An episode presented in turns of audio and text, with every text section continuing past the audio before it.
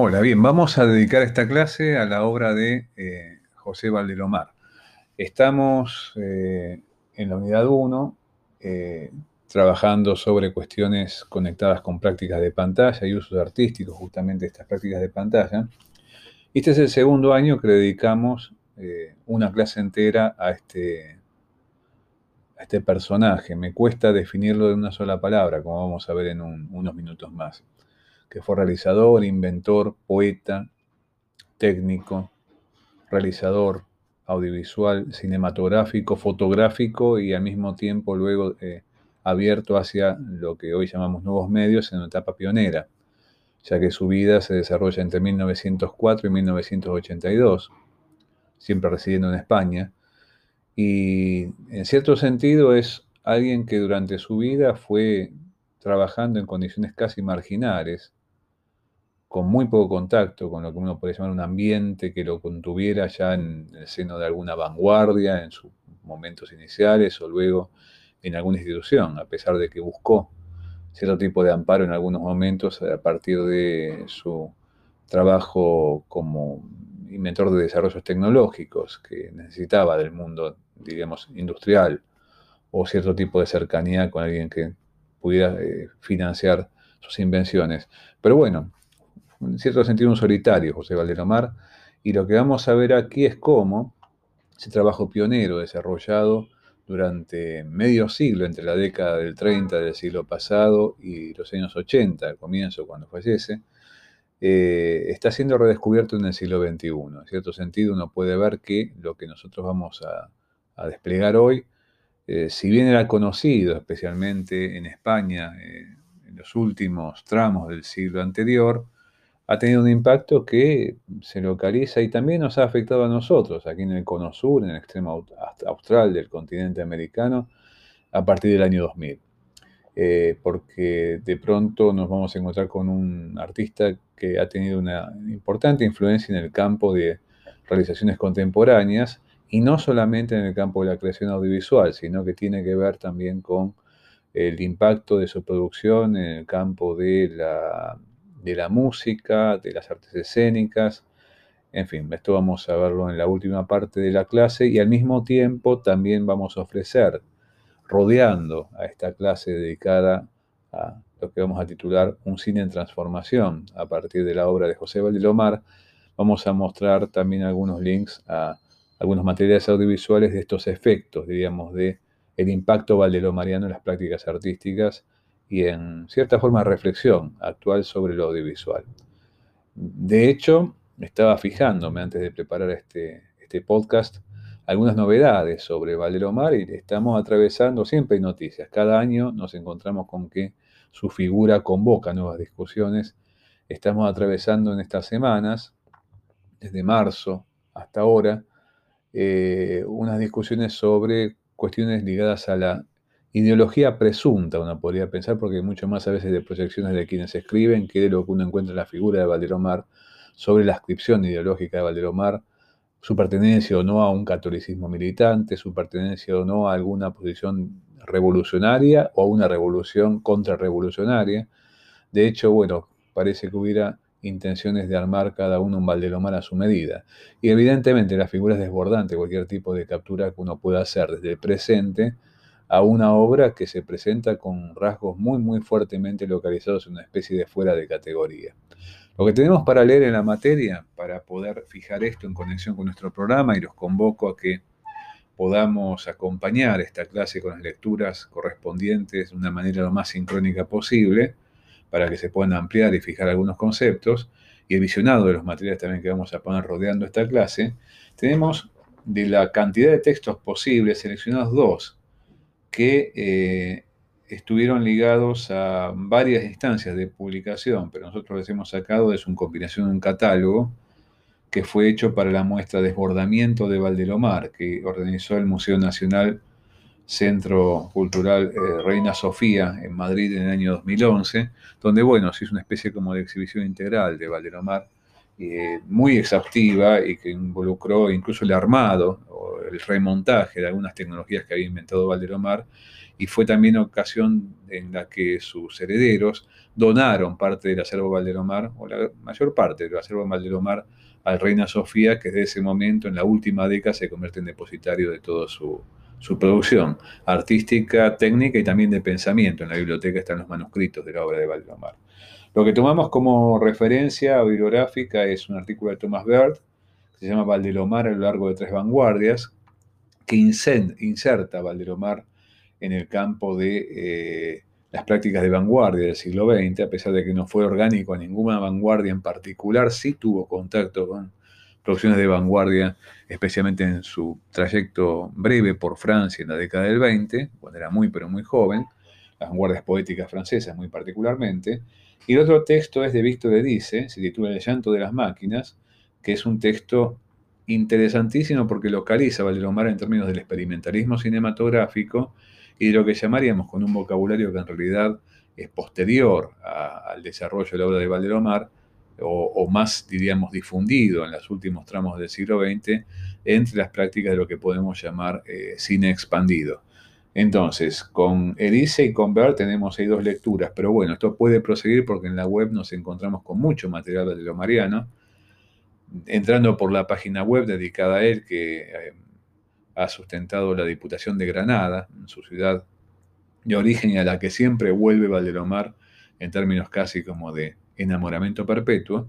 Y está esa página más bien activa hasta, notamos, hasta el momento que su patrimonio pasa al Museo Reina Sofía. Van a encontrar contribuciones de la primera década del siglo XXI, ¿no? Entre el año 2000 y el 2010, ahí aproximadamente. Después no hay muchas novedades, pero bueno, es un reservorio importante de la primera década del siglo XXI. Y obviamente cualquier eh, intención de googlear a Valeromar en términos de, tesis doctorales y tesis de maestría y tesis de grado en el campo universitario, publicaciones en publicaciones académicas y culturales, bueno, despierta una verdadera andanada de materiales que es posible eh, tener muy presente porque están a un par de clics de distancia para eh, ir prolongando lo que vamos a tratar de eh, convertir en una invitación en esta clase a acercarse a la producción de este artista. Por otra parte, también hay un libro disponible que no pusimos en la bibliografía de una manera obligatoria, pero que está muy, muy accesible en la web, dispuesto como material de, descargable en forma gratuita, que correspondió a una retrospectiva de lo Marx hizo en el Festival de Cine Independiente de Buenos Aires, el Bafisi, en el año 2015. Es un libro interesante, muy extenso, que tiene contribuciones con algunos textos que son muy, pero muy claves para seguir profundizando la obra de este autor y que compiló Elena Duque. Se llama eh, Valdelomar, Valdelomar, eh, más allá de la órbita terrestre y ese material está disponible en PDF, el libro íntegro para descargar. Así que buscando con ese título sale rápidamente y uno puede descargarlo y tiene una muy interesante selección de artículos que marca algunas perspectivas contemporáneas sobre Valdelomar, ya que está compilado en el año 2015 y tiene contribuciones del origen del contacto de artistas, críticos, investigadores con la obra de Valdelomar allá por la década del 90, que empezaron algunos a levantar la voz. Bien, miren que esto está esperándonos, a pesar de que su autor falleció en 1982, pero era durante una década un autor realmente muy silenciado en la década del 80, y en los 90, de la mano de dos culturas, básicamente, esto empezó a cobrar forma como una tarea de rescate. Por un lado aparece la, tarea de rescate mm, producto del ambiente de las artes audiovisuales en su desarrollo eh, de contacto con la electrónica, en las culturas del videoarte y de experimentalismo en artes electrónicas, eh, que fue de la mano de Eugenie Bonnet, un autor que eh, se convirtió en una especie de, también de, promotor de su, de su obra. Y en el campo del cine, ya citado Víctor dice que tenemos para leer nosotros, en el sentido de que dice también otro gran solitario en la historia del cine español y un gran aparte, además de, realizador, un gran crítico eh, y un gran pensador del cine. Eh, empezaron a abrir el terreno. También aunados esto con la tarea de promoción permanente que hizo su hija y su yerno, González Sáenz de Buruaga, quien, bueno, al morir el Valdelomar se convirtieron en depositarios de todo su, su, acervo tecnológico de documentos, de archivos, de archivos fílmicos, fotográficos y de material electrónico, y que fueron también autores de varias muestras, de una manera muy, pero muy épica al comienzo, pioneras a fin de los años 90 y eh, comienzo de la década siguiente, y que fueron al final quienes hicieron este convenio con el Museo Reina Sofía. En el marco de aquella eh, iniciativa de difusión de, la obra de Valdelomar, ya que esto me toca de una manera biográfica también, así que disculparán la autorreferencia, pero para mí ha sido importante justamente en mi trabajo de los últimos 20 años, pudimos hacer en el año 2000, en el Centro Cultural Rojas de la Universidad de Buenos Aires, la primera muestra Valdelomar en Argentina y también en el Cono Sur, que se hizo en el marco de una muestra que se llamaba Euroamericana de Cine, Video y Arte Digital, que siempre organizó, curó Jorge Laferla, y bueno, y me tocó a mí en el marco de esa muestra presentar el programa Valderomar y un escrito que fue algo así como una introducción al mundo valderomariano en esta parte del planeta. Y esto fue en agosto del año 2000, o sea, parece mentira ya, pero bueno, hace 21 años de toda esta aventura de contacto con el mundo de Valdelomar, al que cada año nos agrega cosas nuevas, porque salen documentos y salen discusiones y salen nuevas perspectivas de algo que se revela como una obra enorme y que bueno, ahora vamos a tratar de atravesar eh, a partir del siguiente episodio. Muy bien, comento al comienzo mi lapsus del final del capítulo anterior, donde dije episodio tenía que decir capítulo. Aquí estamos en el segundo capítulo de este, ahora sí, episodio. Episodios son las clases. Eh, y vamos a contactarnos, como hacemos siempre, con una presentación visual de PowerPoint que sugerimos acompañe a la escucha de esto para poder ir eh, anclando algunos conceptos. Empezamos por el título, que ya anticipé en el primer capítulo, un cine en transformación, ya que esta idea de transformación, podemos pensarlo también como metamorfosis, atraviesa fuertemente la obra de Valdelomar, después vamos a ver desde qué ángulos. Y esta idea de un cine de transformación implica pensar a esa palabra ya por todos conocida, cuando él comienza su práctica artística y tecnológica y poética, porque acá se junta todo en su, iniciativa, eh, eh, piensa que el cine es algo que de alguna forma requiere un espíritu, una dimensión permanente y de, de ninguna manera está consolidado o conformado con una forma definitiva. Ese asumir nuevas formas, esto que implica la idea de metamorfosis, va a ser fundamental en la práctica de Valdelomar. Lo que vemos ahí abajo del título es ni más ni menos que el rostro de Valdelomar, una foto famosa, un retrato que ahí nos está mirando. Y vamos a ver de qué manera podemos en la placa número 2 definir con quién nos estamos encontrando y qué clase de trabajo vamos a ver desarrollando en lo que sigue en la clase de hoy. La vida de Valdelomar fue extensa, podía haber durado más, murió por un accidente de tránsito, pero estaba en plena producción y un accidente de tránsito en automóvil lo, lo, hizo morir en cercano a los 80 años estaba, pero estaba plenamente activo trabajando en su laboratorio. ¿Qué era Valdelomar?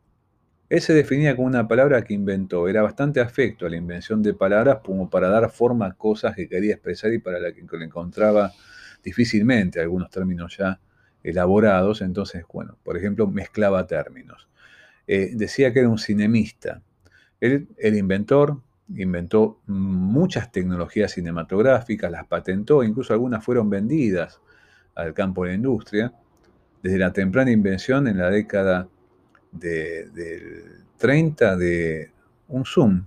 Antes de que se hablara del Zoom, después de la Segunda Guerra Mundial, con, es un invento que por lo general uno lo considera localizado en la segunda posguerra,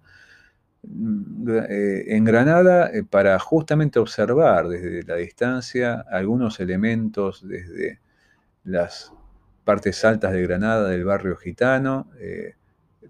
inventó un lente de distancia focal variable. Patentado eso, uno lo ve, es un zoom en los años, final de los años 20. Y de pronto uno puede ver ahí que Valdelomar estaba eh, con veintitantos años, se ha convertido en un inventor. y después nos encontramos con numerosas invenciones, no solamente en tecnología de la imagen visual, sino también en relación a desarrollos acústicos y también en cuanto a tecnologías de conservación de material fílmico en soportes alternativos dentro de lo fílmico con distintos pasos y como para aprovechar mejor y hacer más económicas algunas formas de archivo. Pero bueno, eh, fue inventor, fue cineasta, en el sentido de que es eh, realizador de un conjunto tal vez pequeño de obras en cuanto a la duración, pero importante porque tiene un impacto, como les comentaba, extremadamente, extremadamente detectable a lo largo de prácticas transversales en las producciones artísticas de las últimas cuatro décadas. También fue fotógrafo de una manera muy intensiva. Su trabajo de fotógrafo le permitió integrarse, como vamos a ver en, un ratito, a cierta iniciativa cultural importante dentro de la República Española. Y poeta y ensayista, uno podría también pensar, porque eh, hay escritos de Valdemar que tienen que ver con la lógica del ensayo. Y la poesía forma parte de su producción, incluso algunos de los volúmenes que se han publicado de su autoría son volúmenes de poesía. Él sintetizaba todo esto con una palabra que era cinemista, palabra que tiene que ver con la confluencia de cineasta, por un lado, y no artista, lo deísta tiene que ver con la idea de pensarse como alquimista. Cinemista sería cineasta y alquimista. ¿Por dónde entraría la alquimia a jugar en el pensamiento de Valdelomar? Que uno rápidamente empieza a conectarlo con algunas posiciones que podríamos considerar propias de una mística de lo cinematográfico y hasta una mística de la tecnología. Eh, sin ser una religiosidad, sino una mística, que es algo distinto, vamos a abundar un poco más adelante sobre esta conexión con la mística de Valdelomar. Uno puede pensar a la figura del alquimista, no en función de la popular empresa esta, muy frecuentemente recordada de la fabricación de oro a partir de materiales innobles, ¿no? Sino lo que se consideraba la gran empresa propia de un alquimista, que era la transformación del propio alquimista, desde una condición humana a una condición superadora de eh, el estado de la mortalidad propia de lo humano. Es por ese motivo que aparece ahí la búsqueda ¿no? del elixir de la inmortalidad o la piedra filosofal y todo lo que implicaría cuestiones conectadas con una transformación que más allá de ser en el campo de la materia, de lo que está frente a uno como objetos o materiales o minerales, por ejemplo, tiene que ver con una transformación en el propio sujeto que investiga eh, en las prácticas alquímicas. Para Valdelomar, pensar en esta conexión entre cine y alquimia resulta importantísimo, pensar que el cine no solamente es algo que está en estado de transformación como medio, sino que va a conducir, como vamos a ver al término de la clase de hoy, una transformación propia de lo que es el espectador que se contacta con ese medio. Así que por ese lado aparece esta evocación de la alquimia como una práctica transformadora, no de lo que está frente a uno, sino también transformadora de lo que alguien eh, es a lo largo de este proceso. La producción de Valdelomar, comentábamos, es muy extensa, se localiza entre los años 30, al inicio de los 30, en el campo de los desarrollos de imagen, tanto fija como en movimiento, fotografía y cinematografía. Pensemos que estamos en un campo donde el cine y la foto son los dueños del mundo de las imágenes, ya sea en movimiento o las imágenes eh, fijas, pero que pueden llegar a, ser difundidas en multitudes, como es el caso de la fotografía, mediante la prensa, por ejemplo. Pero cuya obra eh, se mantuvo en un estado cuasi secreto, era como una especie de contraseña para iniciados, la mencionaba Valdelomar durante su vida, porque era un tipo que aparecía y desaparecía de la escena permanentemente, tuvo un contacto muy poderoso tanto con algunos éxitos parciales como con unos cuantos y muy impactantes fracasos a lo largo de su carrera en términos, digamos, de éxito empresarial o de reconocimiento. Y bueno, fue la trayectoria, como comentábamos, de un solitario. Y además un tipo que no encajaba. No encajaba en el sentido de que no encajaba en ámbitos que lo contuvieran y lo reconfortaran como que, bueno, pertenecía a ellos, ¿no? Eh, por lo general era habitual percibir que cuando Valdelomar estaba en alguna de las clásicas convenciones de inventores o desarrollos tecnológicos, ya sea ferias de innovaciones tecnológicas o congresos técnicos, etcétera, presentando lo suyo, desconcertaba a sus interlocutores porque en sus discursos, sus presentaciones había demasiada poesía y no era un técnico, un ingeniero, digamos, convencional. Y cuando se encontraba entre poetas, resulta que eh, sus escritos tenían de pronto una impronta especialmente conectada con el mundo de la tecnología. No encajaba, ¿no? Y al mismo tiempo aparecían cierto tipo de,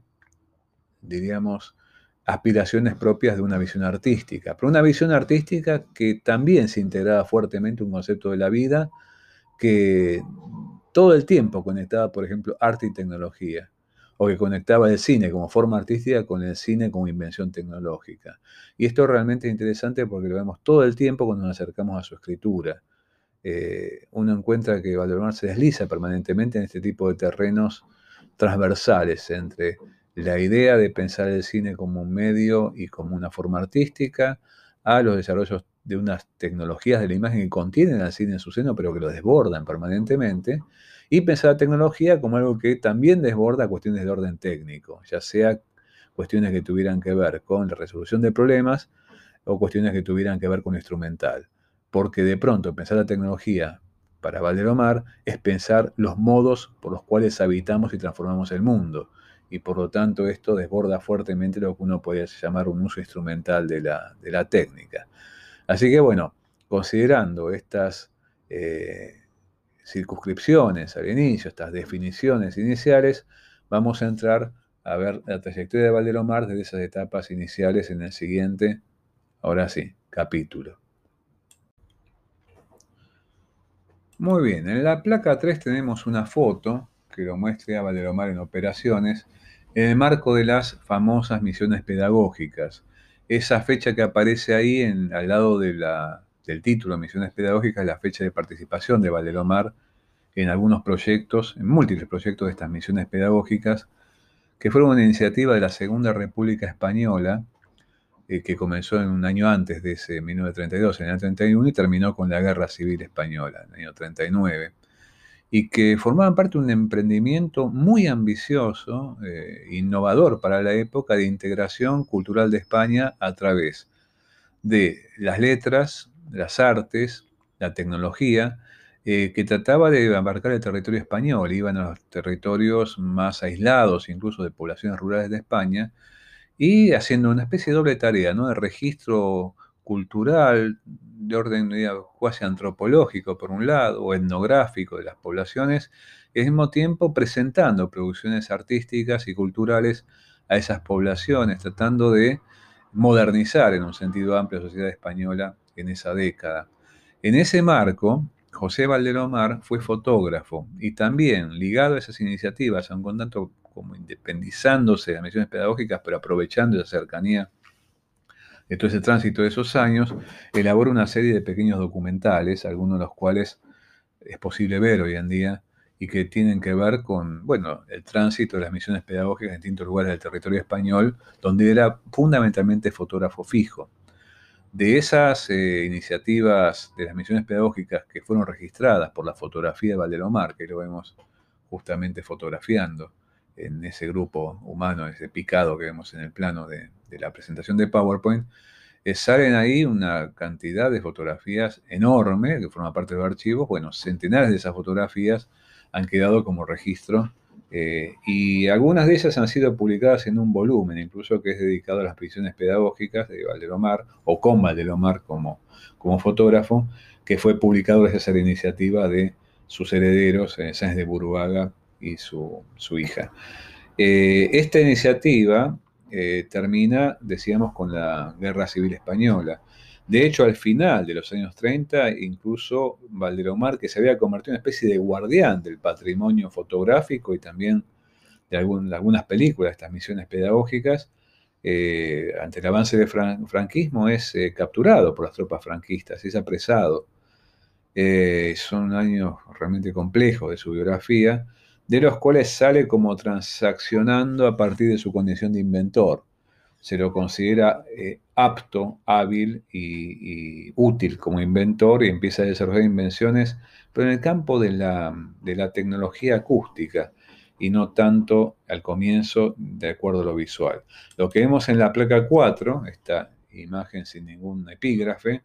es uno de los tantos registros de Valdelomar de los públicos eh, de esas zonas rurales apartadas y que estaban viviendo en un estado realmente a veces calamitoso. Esas esas sociedades que están viviendo como lo que mostró con el estado que mostró Luis Buñuel en Las Urdes, Tierra sin Pan, en esa misma década, eh,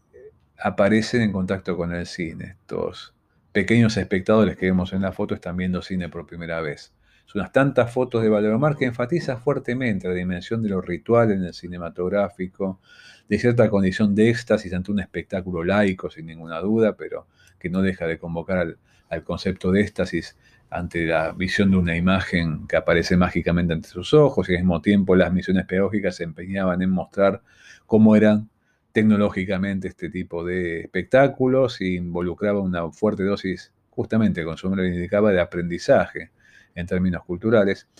eh, de esas poblaciones que iban visitando. Pero bueno, decíamos, luego de ser apresado por el franquismo y de ser liberado, eh, Valderomar se encuentra en una etapa que siempre fue como una especie de mm, zona oscura de su carrera y le evocaba con mucho dolor, que implicaba su colaboración con el régimen que acaba de establecerse como tecnólogo e inventor, porque no sabemos que, bueno, la tecnología nunca está desprovista de elementos poderosamente conectados con el campo de la ideología y con cierto tipo de finalidades como ocurría esta dictadura se estaba sentando en España en ese momento de control social. Una invención que Valeromar desarrolló en el mismo año 39 y se pone en acción en el 40 en Valencia, fue la bautizada como el hilo musical. El hilo musical era un sistema de eh, difusión urbana mediante cableado en postes, que ahí vemos justamente uno de los tantos altoparlantes que incluía el hilo musical de Valencia, o también llamó circuito perifónico, que era una propaladora. Nosotros lo llamamos esto en Argentina tradicionalmente propaladoras. En algunos pueblos uno puede ver que esto fue una tradición durante muchas décadas que acompañó al mundo de la radio y al mundo de la, de la industria discográfica. Esta idea de tener a una población todo el tiempo sonorizada en los espacios urbanos abiertos. Las terminales de buses, las estaciones de tren, las plazas, las calles principales. Y lógico, sirven para informar, sirven para pasar música, pueden ser atronadoras todo el día, del día a la noche. En la China de Mao, por ejemplo, esto ha sido extremadamente importante. Lo vemos en algunas primeras películas de Xia Yanke llamada Platform, que es la historia de unos jóvenes que viven en una población del norte de la China cerca del año 2000 y que las propagadoras todavía funcionan en el pueblito todo el tiempo, dándole que dándole no solamente a la información y a la música, sino, claro, lo fundamental en, toda, en todo orden autoritario que implica bajar línea ideológica. Son de armas de propaganda. Omar plantea en unos cuantos escritos, recordando este momento de la creación del hilo musical, jamás pensé que esto iba a ser tan nocivo, pero bueno, vivió torturado el resto de su vida por haber diseñado algo que vamos a ver descripto, con una especie de énfasis así en la modernidad que implicaba en la placa 6 de nuestra presentación. Dice, Circuito perifónico de Valencia, 35 potentes altavoces, dan armonía y ritmo, justamente enfatizando todo esto que implicaría el contacto con una unificación social y una cierta manera de vivir el presente y la modernización urbana, a los 35 puntos vitales de Valencia. Obviamente acá también se trataba de cohesionar la ideología oficial, ofrecer una, una maquinaria acústica de control social mediante una propaganda de la mañana a la noche, imaginemos machacando permanentemente las consignas del día que integraban los contenidos del, circuito perifórico de Valencia. Bueno, esto no deja de ser interesante, por otra parte, no deja de ser un motivo de tortura para Valderomar el resto de su vida, cuando lo recordaba, porque implicaba una expansión fuerte en términos de sus invenciones al campo de lo acústico. Después va a querer incluso hasta poder compensar el daño que produjo con esta, esta potente arma que, acústica que fue el circuito perifónico de Valencia, inventando otros sistemas acústicos e integrados a experiencias audiovisuales que eran todo lo contrario al mundo, diríamos, de la propaganda en un sentido de pasar un mensaje machacando, ¿no? Consignas de la mañana a la noche, como va a ser el invento de su propuesta diafónica, que vamos a ver en unos minutos. Pero bueno, nosotros encontramos a Valeromar ya ingresado a ser un realizador complejo en el sentido de que es un inventor y realizador audiovisual, un artista que también diseña dispositivos tecnológicos, alguien que está todo el tiempo pensando incluso cómo desbordar las fronteras de lo audiovisual convencionales. Si bien en ese momento no existía todavía instalada en la televisión en España y la imagen electrónica en España era algo que venía de afuera de las fronteras, con algunas noticias de vez en cuando, eh, porque estamos hablando de un mundo que era radial y cinematográfico, fundamentalmente. Dentro de la cinematografía, eh, comienza a desarrollar lo que va a ser la empresa de toda su vida y que llamó como tríptico elemental de España. Tenemos en la placa 7 una descripción de esto, lo cual vamos a ingresar capítulo por capítulo en las placas eh, posteriores. Pero es una obra que él, así como se llamaba cinemista, también considera propia de algo que desborda la categoría de documental en la que uno podría meterlo así un poco apuradamente, porque se trata de materiales que se pueden conectar con la tradición del documental eh, poético, pero son más que documentales. Decía Valdelomar, son elementales, no son documentales. ¿Por qué elementales? Pues tiene que ver con los elementos y también con los fundamentos de lo que uno ve y escucha cuando se enfrenta a una pantalla y los elementos de la naturaleza. El agua, el fuego, el aire, la tierra. De hecho, mencioné los famosos cuatro elementos de la tradición occidental, pero acá nos encontramos con tres, con tres elementos como tríptico, pero en realidad cada uno de estos elementales está conectado con uno de los elementos de la naturaleza. Y eh, aparte se puede detectar claramente sus títulos, agua espejo granadino con el agua, fuego en Castilla con el, fuego y do barro a cariño galaico con la tierra. Pensaba para completar esta correspondencia con los cuatro elementos, Valderomar terminar con un epílogo más breve que iba a estar dedicado justamente al aire que se iba a llamar Ojalá.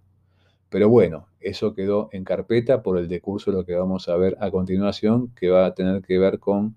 nuestra incursión en cada uno de estos elementos de esta obra que definimos como elemental y también fundamental porque va a los mismos fundamentos del contacto con la materia prima del cine y fundacional de toda una poética que, bueno, eh, se va a convertir en plataforma, uno podría pensar incluso con sus efectos producidos en otros artistas, por ejemplo, contemporáneos, porque es como un disparador y también evidentemente esto va a pegar en el impacto que tengan ustedes, es como un disparador no solamente de formas de reflexión posibles, sino también de producciones artísticas de una manera realmente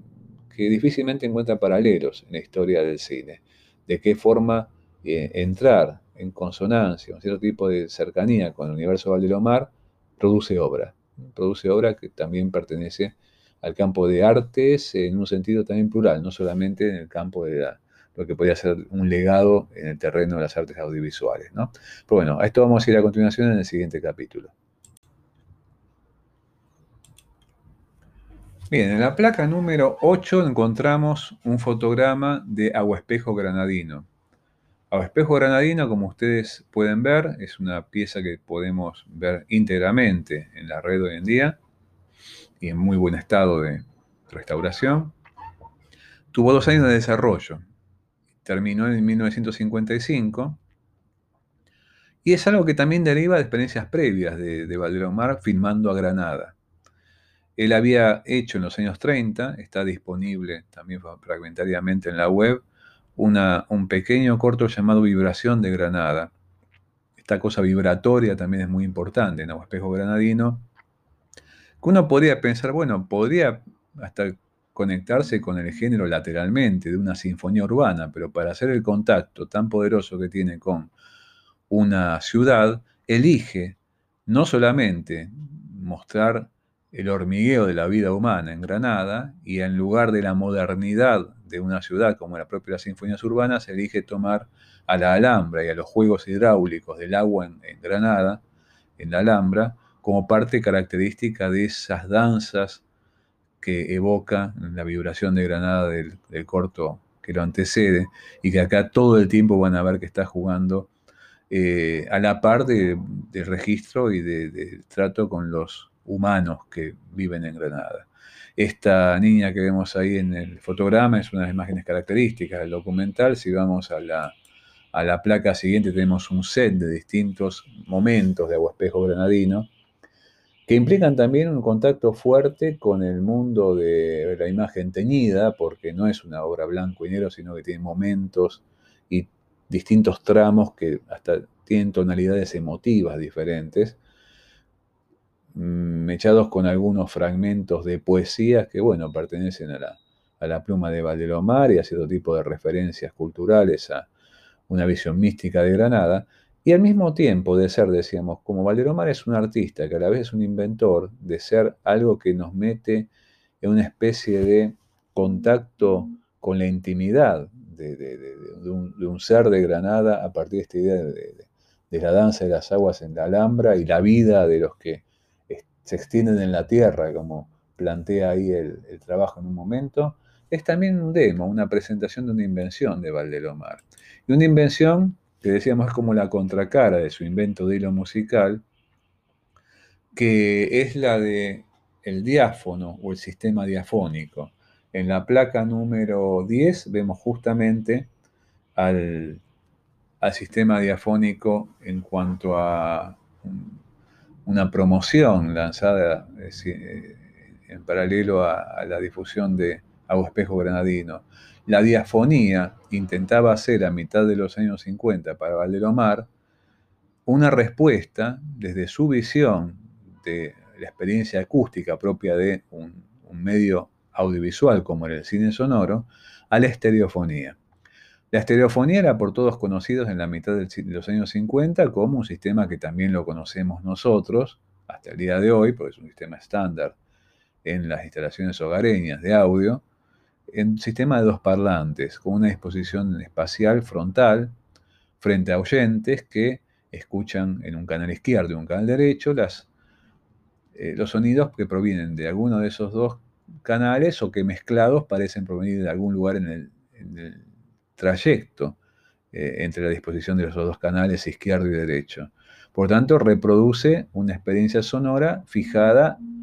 en términos de espacio eh, y localizada en forma frontal al espectador de una manera estática. La diafonía para Valdelomar es un sistema dinámico que en lugar de lo estático que propone la estereofonía en términos de ofrecer la espacialización de un sonido de acuerdo a eh, de izquierda a derecha o la disposición que pueda llegar a verse mediante la mezcla intermedia entre los dos, dos extremos, implica una fuente emisora delantera y una fuente emisora trasera. Por lo tanto, lo que nos encontramos ahí es la posibilidad de un sonido que viaje de atrás hacia adelante y de adelante hacia atrás, involucrando, según las formas en que Valderoma intenta pensar lo que quiere hacer en términos de cómo convertir a algo que es desarrollo tecnológico en una propuesta estética, ofrecer un contacto con el pasado y con el futuro en el sentido de que lo que dejamos atrás está sonando y lo que viene desde adelante también está sonando y establecen un diálogo eh, como poniéndonos en tránsito. En tránsito o en un trayecto transformador, como planteábamos antes. Y uno está entre las fuentes sonoras, ya no ligado a la condición, diríamos, de tener dos oídos y una condición que va de lo mono a lo biaural, sino empezamos a percibir que lo sonoro es parte de una propuesta que apuesta más allá de lo sonido a valores táctiles y valores sinestésicos de contaminación entre sentidos. Lo que vamos a ver es el otro aspecto de la invención de afonía, que es realmente una situación tecnológica de avanzada la que, la que desarrolla Valderomar en ese momento, desarrollando tecnología de, grabación sonora y de reproducción sonora, que es lo que estamos viendo en la diapo número 11, que es el sistema de trabajo con múltiples pistas, que en este caso son ocho pistas de magnéticas simultáneas, que uno puede ver desarrolladas como sustrato de la composición de sonido en el sistema diafónico. De hecho, desde una perspectiva contemporánea, después de la invención del concepto de diseño sonoro, se lo ha visto frecuentemente Valderomar con este sistema diafónico, no solo por esa distribución atípica de los parlantes adelante y atrás de los espectadores en la sala, sino eh, como alguien que está pensando en términos de diseño sonoro a partir de maniobras de eh, regrabación y mezcla extremadamente sofisticadas de ocho pistas. Pensemos que estamos hablando de los años 50 del siglo pasado. Esto es realmente algo anticipatorio, ¿no? que uno puede ver en otro tipo de desarrollo, recién en la era de, del diseño sonoro cuando está gestándose el concepto a lo largo de la década del 70, ¿no? con la grabación en multipistas magnéticas, con sistema Dolby, etc. Bueno, esto lo está pensando y poniendo en marcha en Agua Espejo Granadino. Eh, Valdelomar, que al mismo tiempo de ser un corto que explora esta conexión entre una percepción de Granada y del mundo humano y la naturaleza y las obras del hombre, especialmente la arquitectura del Alhambra en Granada, en, eh, a lo largo del corto, también es un demo de un sistema, en este caso, de audio, que es el diáfono, el sistema diafónico de Valdelomar. Como prosecución de eso, tenemos en Fuego en Castilla, una pieza en 1961 producida, una exploración de otra tecnología desarrollada por Valdelomar, entre las tantas que inventó, pero en este caso una tecnología ligada al desarrollo de propuestas de percepción eh, óptica en 3D, pero sin anteojos. Esta propuesta la elabora Valdelomar filmando solo en un museo de Valladolid, que es el Museo de Arte Religioso de, Valladolid. Uno ve, unas cuantas obras, eh, particularmente esculturas de la etapa barroca, del periodo barroco, y filmadas con esta tecnología que Valdelomar, eh, bueno, desarrolla y bautiza como táctil visión. Y táctil visión, la vemos en la placa número 13 algunos fotogramas de Fuego en Castilla. Eh, la táctil-visión permite efectos pulsantes, trabaja mucho con el flicker, con el parpadeo de la imagen, que eh, inducen cierto tipo de experiencias como de que los cuerpos tridimensionales brotan de la pantalla. Las eh, imágenes son de estatuas. Pensemos la escultórica como práctica de la plástica. Trabaja, problematiza nuestro contacto con el mundo tridimensional, ¿no? el volumen. Esa recuperación del volumen a partir de la tecnología que Valeromar va a bautizar como táctil visión, eh, es justamente explorada sobre imágenes inmóviles, imágenes escultóricas, más allá del fuego que en algunos planos, como vemos ahí en la izquierda, perdón, en la derecha abajo, anima algunos tramos de Fuego en Castilla. Como sustrato de esto, y es algo muy impactante, está todo lo que es ese mundo de la religión pensada en términos de sufrimiento, hasta de dolor físico, que involucra el barroco en esta especie de fase sufriente. No ver las obras del barroco, el catolicismo con el barroco ha hecho algunas alianzas fantásticas, representando el éxtasis, pensemos la Santa Teresa de Bernini, o representando, por ejemplo, figuras sufrientes, en el caso de los mártires cristianos, ¿no? la figura de la pasión de Cristo, etc. Y en ese sentido, lo que hace Valdelomar es jugar con eh, eh, esa evocación de, la iconografía católica eh, y convirtiendo en algo que permiten también pensar en una forma de contacto táctil con el espectador. De hecho, en la placa número 14 vemos, así como veíamos en relación a, Espejo Granadino,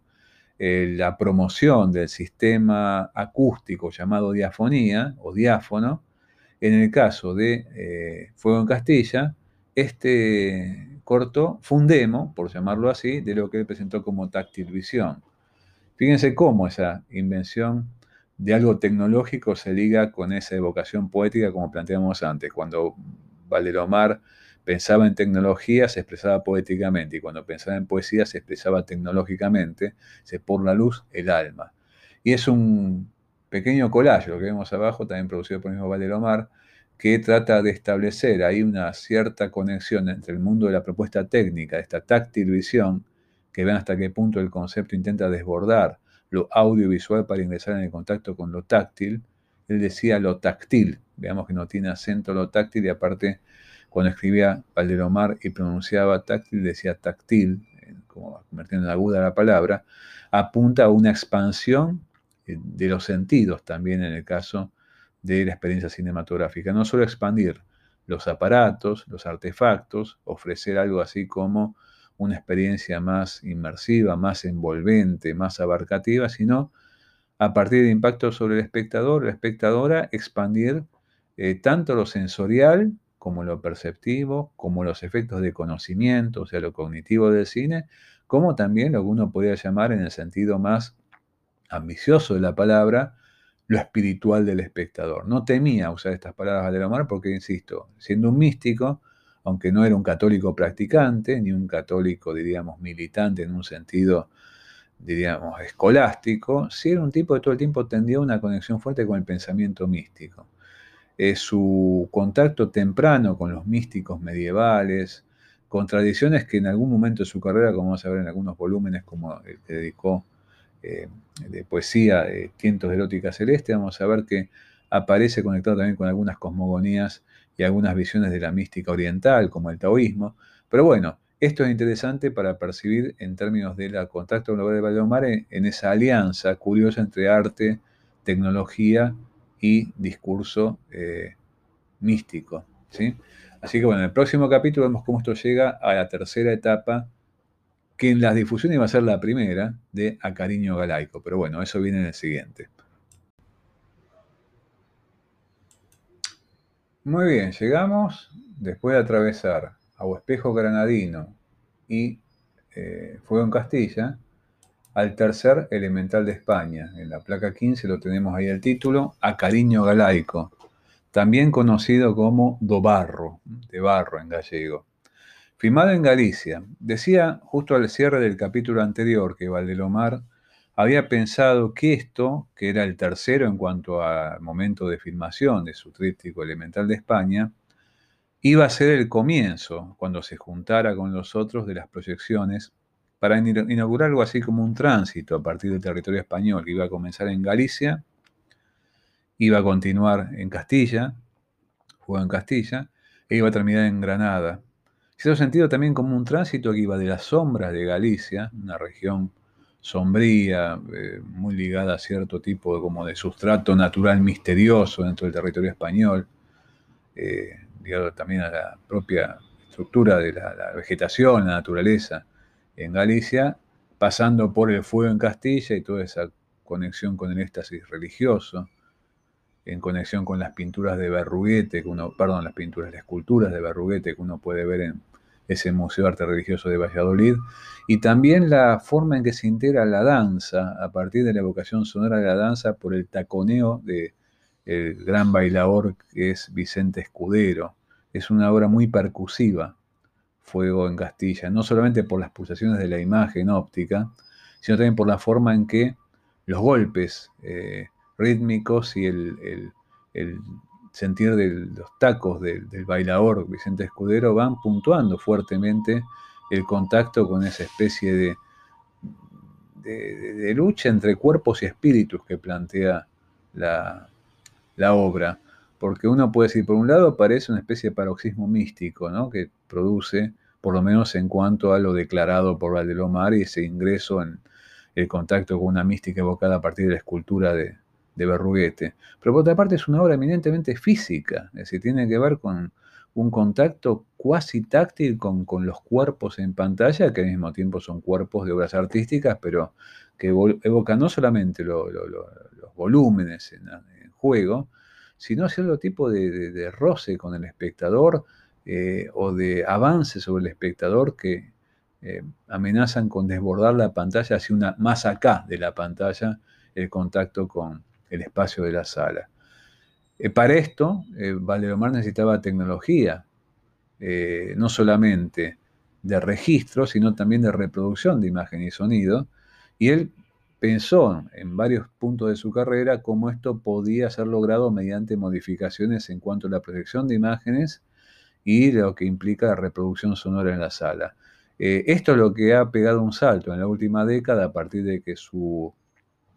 el ingreso de su, legado al Museo Reina Sofía vino acompañado del intento de reconstruir algunos de sus aparatos y algunas de sus circunstancias de proyección. Nosotros cuando vivimos en la Argentina, la primera muestra de Valdelomar en el año 2000, eh, lo vimos con tecnología de aquel momento y eran unas imágenes que estaban proyectadas en una reproducción de Betacam, que era una forma en aquel momento óptima de imagen electrónica, pero ni siquiera era alta definición, era una, la, última, digamos, gran escala de la imagen electrónica en su etapa analógica, al fin del siglo XX. Pero bueno, en el Bafis eso fue bastante corregido, pero al mismo tiempo, claro, cuesta mover la maquinaria para mostrar las cosas de Valdeomar en la tecnología que está pensada para ella fuera del marco del museo que las alberga. Por lo tanto, en los últimos años recuerdo también el, museo, en el Festival de Cine de Cali, hubo otra muy importante exhibición Valdelomar, el museo que dirigía artísticamente Luis Ospina, eh, donde viajaron, incluso viajó Sáenz de Buruá con su esposa, y hubo conferencias, pero eh, claro, viaja el,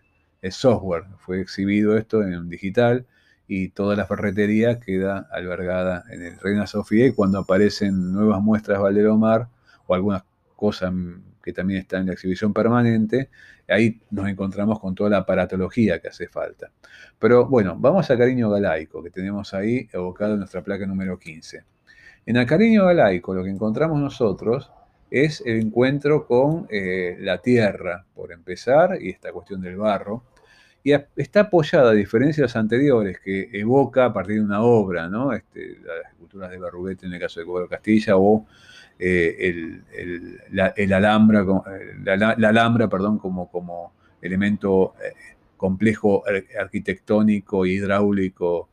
fantástico en, Granada, pero despegado de un sujeto particular. Acá eh, hay un artista que se liga fuertemente con este proyecto, aparte de Valeromar, que es el escultor gallego Arturo Baltar. Y las creaciones de Baltar tienen ahí un papel, más allá de que estamos viendo una evocación de ese contacto con el barro, con la tierra. Eh,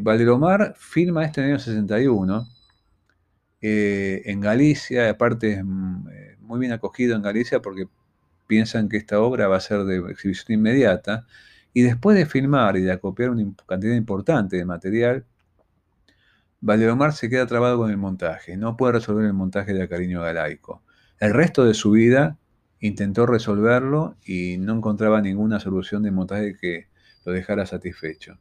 Es una pieza realmente impactante porque ella incorpora también algunas eh, formas de su trabajo que podemos considerar transmedial, trabajando con imágenes que muestran la proyección de una imagen sobre una superficie, entonces hay como una composición por capas de proyección de imágenes, como vemos en el, en el fotograma que aparece en la placa número 16 nuestra, ¿no? De pronto nos encontramos con que las imágenes son imágenes de imágenes, muchas veces hasta tienen que ver con el concurso de varias tecnologías. Si bien esto es fílmico, la forma definitiva por la cual nos encontramos hoy en día, si buscamos en la web y lo localizamos a Cariño Galaico, es una forma que se difundió recién en el mundo de las imágenes electrónicas a fin del siglo XX. Esto fue encomendado en 1995, en el año del centenario del cine, a Javier Codesal, realizador y montajista, que fue buscando con las anotaciones de Valdelomar, con las soluciones previas, con lo que él había notado como posibilidades de estructura definitiva de esta, de esta pieza, encontró una forma eh, posible de montaje, que es la que nosotros hoy en día vemos, pero es el montaje de Codesal, de Javier Codesal, sobre lo que Valdelomar dejó inconcluso. Y esto es interesante porque es una obra que también marca como una relación híbrida de un comienzo cinematográfico, a una progresión que al final de, su recorrido, en su forma actual, implicó el encuentro con el mundo, de la difusión por medio del video, como lo vimos en Buenos Aires en el 2000, que fue una, copia de video de este material, no tuvo vidas previas en fílmico y durante la vida de Valdelomar, y que posteriormente lo vemos fijado en el mundo de las ediciones digitales, a partir muy especialmente de una importante edición DVD, que es la que nos acompaña eh, desde la última década eh, y de la cual están extraídas estas copias que uno ve hoy en día localizadas en la web y que tienen muy buena calidad porque son copias HD. Mientras tanto, Valdelomar entra en una especie de cono de sombras. Después de Acariño Magalaico, lo que nos encontramos es un tiempo donde él experimenta de una manera muy, pero muy permanente en el marco de un laboratorio que llamó PLAT, es una sigla,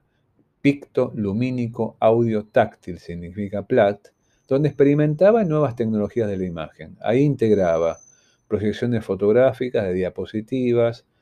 eh, dispositivos que derivaban de sus investigaciones en fílmico, ingresó a partir de los años 70 también a trabajar con imagen electrónica y con unos aparatos híbridos, especialmente uno que bautizó como Sutruca, que eran máquinas de proyección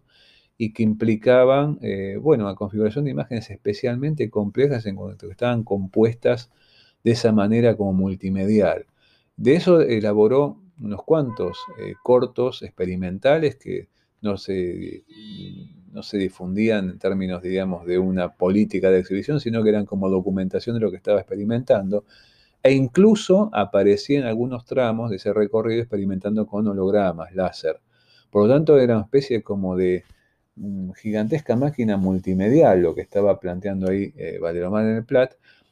en el terreno de algo que eran, bueno, invenciones de un inventor solitario. No trabajaba eh, con un equipo, no trabajaba para un equipo, menos que menos para una empresa, ni para una institución que lo bancara, sino que era alguien que estaba trabajando de manera solitaria en instalaciones que en un tiempo le fueron cedidas por la radio televisión española, pero que después fue deslizándose en una cierta marginalidad. Y también en otros tramos, en la placa número 17 y 18, vamos a ver ejemplos de esto, eh, desarrollaba en un término casi más artesanal y manual, como en el caso de sus collages. Valderomar había sido muy impactado en los años 60 por el pensamiento y la producción de Marshall McLuhan. Es más, en su biblioteca, que está catalogada actualmente, uno puede encontrar volúmenes de las obras de McLuhan en varios idiomas, subrayados también en cuanto a las traducciones posibles, con comentarios en los márgenes, etc. Y estos collages están de hecho, bajo la impronta del pensamiento de McLuhan, que es un pensamiento sobre los medios y los usos poéticos de los medios. No solamente sobre la comunicación, sino, en el caso de McLuhan, también vamos a ver que que ha tenido enorme influencia en la producción artística, ya sea contemporánea o a posteriori de su difusión. Los collages de, de, Valdelomar están hoy en día también en el Museo Reina Sofía. Y están en la sección de collage plásticos, como si fueran obras de artista. En realidad, Tal vez convenga mejor pensarlos como una obra de pensamiento expresado con imágenes y con palabras, ya que no tienen una finalidad y, su, claramente eh, su, su, progresión no equivale tanto a lo que es una búsqueda expresiva, sino intento de poder pensar haciendo montaje con imágenes y palabras. Lo que vemos acá en la placa número 17, en la placa número 18, son estos collages que muy modestamente están elaborados más con escritura propia que con imágenes propias, y las imágenes son extraídas de la prensa diaria, de publicaciones técnicas, por ejemplo, de la prensa masiva de ese entonces, que intentan pensar mediante esta conjunción de imagen y texto algunos aspectos de este tipo de desarrollo en curso. Y en la eh, placa número 19 vemos una imagen, incluso ahí el, cachivacherío que se ve es parte de lo que está en juego, todo muy acumulado como está hoy en día eh, ahí montado en el Reina Sofía del PLAT, el Laboratorio Pictolumínico Audiotáctil, donde Valdelomar invitaba frecuentemente a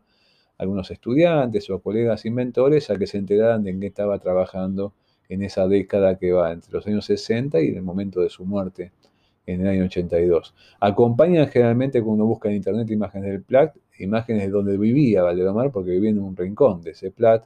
Tenía una especie de pequeña camita casi monacal, uno podía pensar en un rincón. Y, bueno, en sus últimos tiempos los, los, eh, los pasó en esta especie de, de, reclusión, de inventor eh, que vivía ahí al pie de sus inventos desarrollando cosas que al mismo tiempo intentaba, sin mucho éxito, eh, interesar a, por ejemplo, la televisión española o alguna eh, empresa de, eh, que le permitiera desarrollarlo con alguna posible finalidad, diríamos, de desarrollo comercial. Pero bueno, en eso pasó Valderomar las últimas dos etapas, las últimas décadas de su vida. En el último capítulo vamos a ver un poquito sobre las publicaciones de Valdelomar, que son todas hechas a posteriori de su fallecimiento.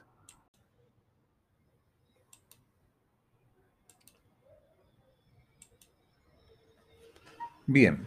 en la placa número 20, esto se me escapó al final del capítulo anterior, lo que vemos son imágenes de algunos de los experimentos del PLAT. Ahí uno puede ver, uno encuentra imágenes fijas de esto y también en algunos fragmentos subidos a la web de algunas de las investigaciones tanto formales,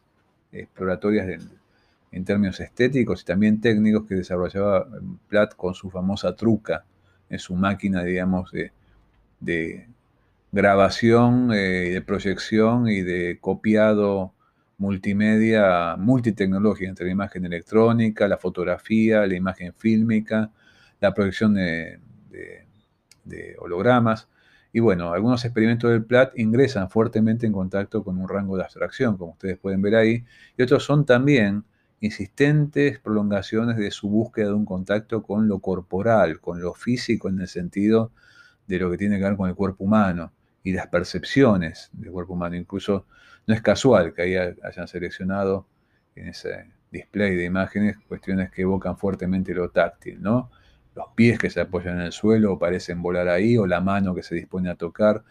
Uno puede ver que esa política del fragmento de lo corporal en, en Mar no apunta solamente, uno puede ver a los primeros planos que abundan, por ejemplo, en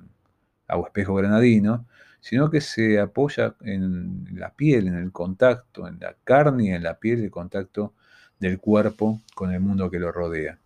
Y bueno, lo que vamos a ver acá en la última etapa es algo que nos liga, bueno, como una síntesis también a los escritos de Valdelomar. Decíamos, él también era poeta y ensayista, además de ser realizador audiovisual,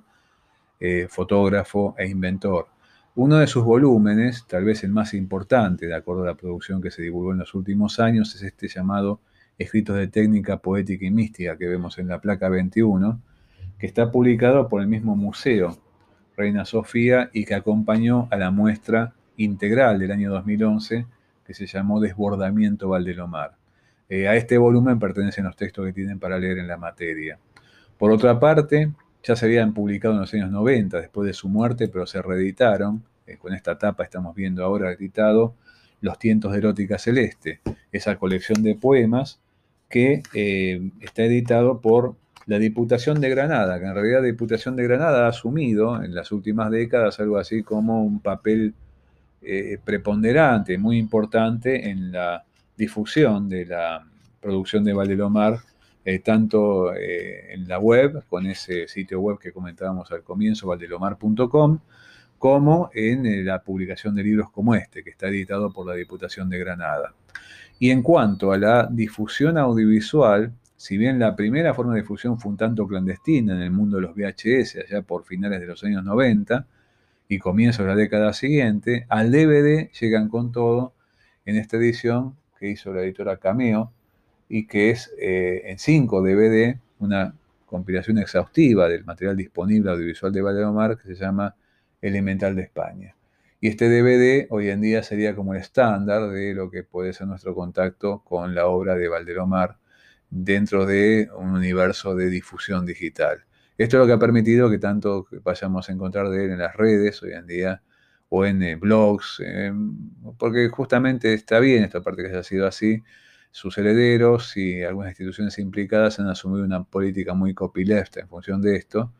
Entonces vamos a encontrar que eh, han empezado a viralizarse algunas de sus producciones de una manera bastante, bastante productiva y bienvenido sea porque producen efectos, como decíamos antes, de contagiosidad, en el buen sentido de la palabra. Para redondear con todo esto, y ya llegamos al final de nuestro tránsito, esa transformación a la que aludíamos al comienzo de la clase de hoy, cuando Valderomar se planteaba su trabajo, su oficio como el de un cinemista, tiene que ver con varios órdenes. Un orden es macro, y es un orden muy impactante y bastante todavía por indagar en la producción de Valdelomar y en sus inquietudes, especialmente en las últimas dos décadas de su carrera, que es una crítica a la función de los medios audiovisuales contemporáneos en relación